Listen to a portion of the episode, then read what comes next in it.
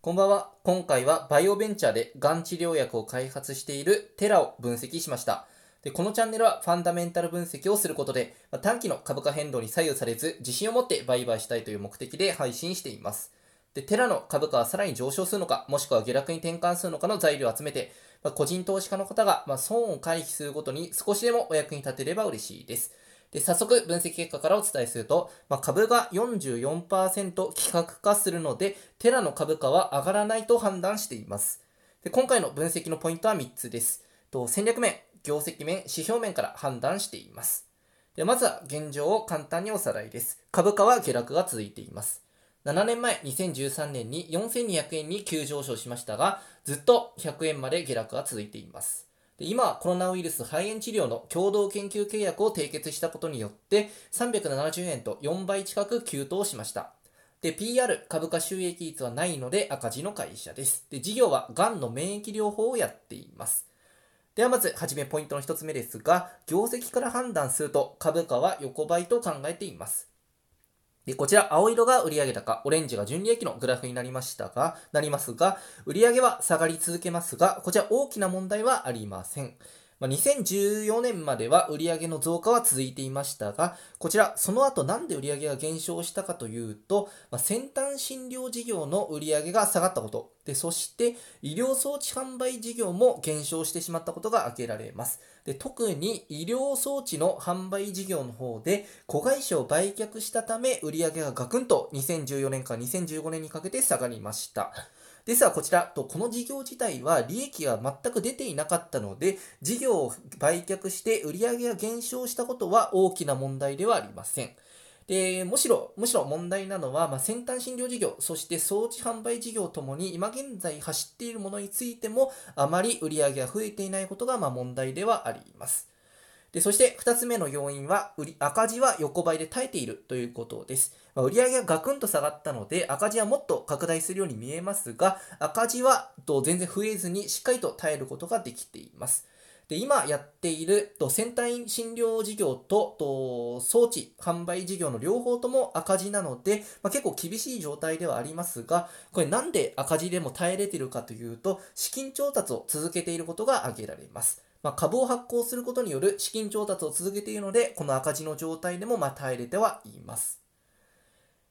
でそしてと売上減少そして赤字なのですが重要なのはそれよりも今現在開発している薬の販売がどうなるかここが最も重要なポイントですまこちら2023年以降のま急拡大売上の急拡大を見込んではいますがこちらの理由というのがその開発する医療開発する薬の販売を見込んでいるからです。なので今現在の売上の低い状況と赤字の状況は特に大きな問題ではなく今後開発する薬の販売が計画通りいくかどうかそこが最も大きなとポイントになります。ですので上がずと業績から考えると上がる材料も下がる材料もないので株価的には横ばいと判断しています。では、ポイントの2つ目、戦略から判断するとということで、こちらについても株価は上がらないと考えています。で薬の開発については計画通り進んでいて、ま2017年に治験を開始して、今現在と薬の開発のための資金を確保して、2022年に、2年後の2022年にと薬事申請を目指しています。でこれの薬事申請が通るまでは目新しい材料がないので株価的には厳しい状況が続くと考えられます。でそして2023年から開発した薬の販売を予定しますが計画通り販売がうまくいけば株価的にはプラス材料です。で2つ目の材料としてはがんの免疫治療法についてはニーズが高いので期待はできますが一方でその反面新規の参入により競争が激化する可能性があります。がんの治療は技術革新のスピードは速いので他社に競争に負けてしまう可能性があります。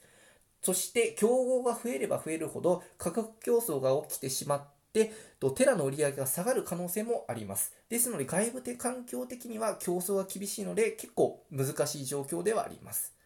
でもう一つ3つ目の材料が金融商品取引法の違反をしてしまいガバナンス企業統治が弱いということが挙げられます。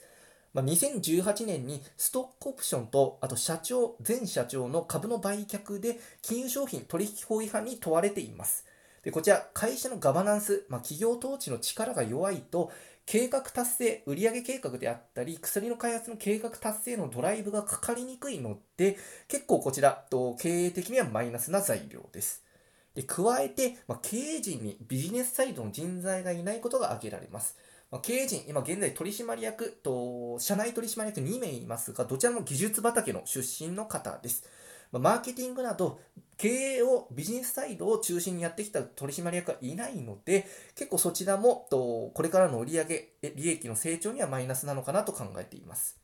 で結果として、まあ、競争の激化と経営戦略の強さは不透明なため戦略から判断すると株価は上がらないと考えています。で続いてポイントの3つ目ですが指標から判断すると株価は短期で下落長期は不透明と考えています。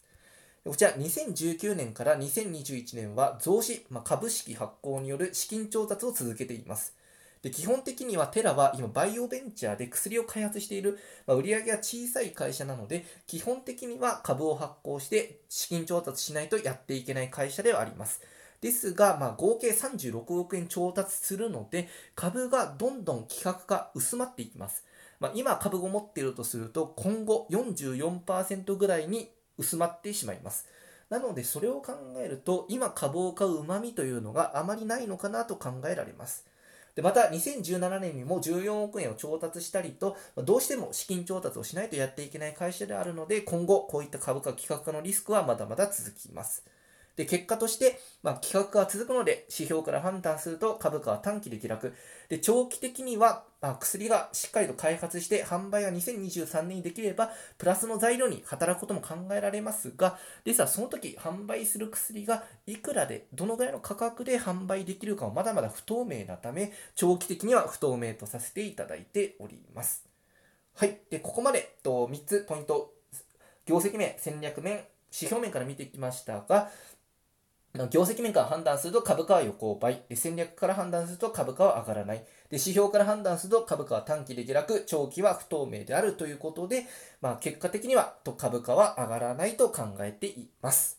はい。とここまでとご覧になっていただいて本当にありがとうございました。とぜひともチャンネル登録いただけましたら嬉しいです。またくれぐれも投資につきましては自己責任でお願いいたします。ありがとうございました。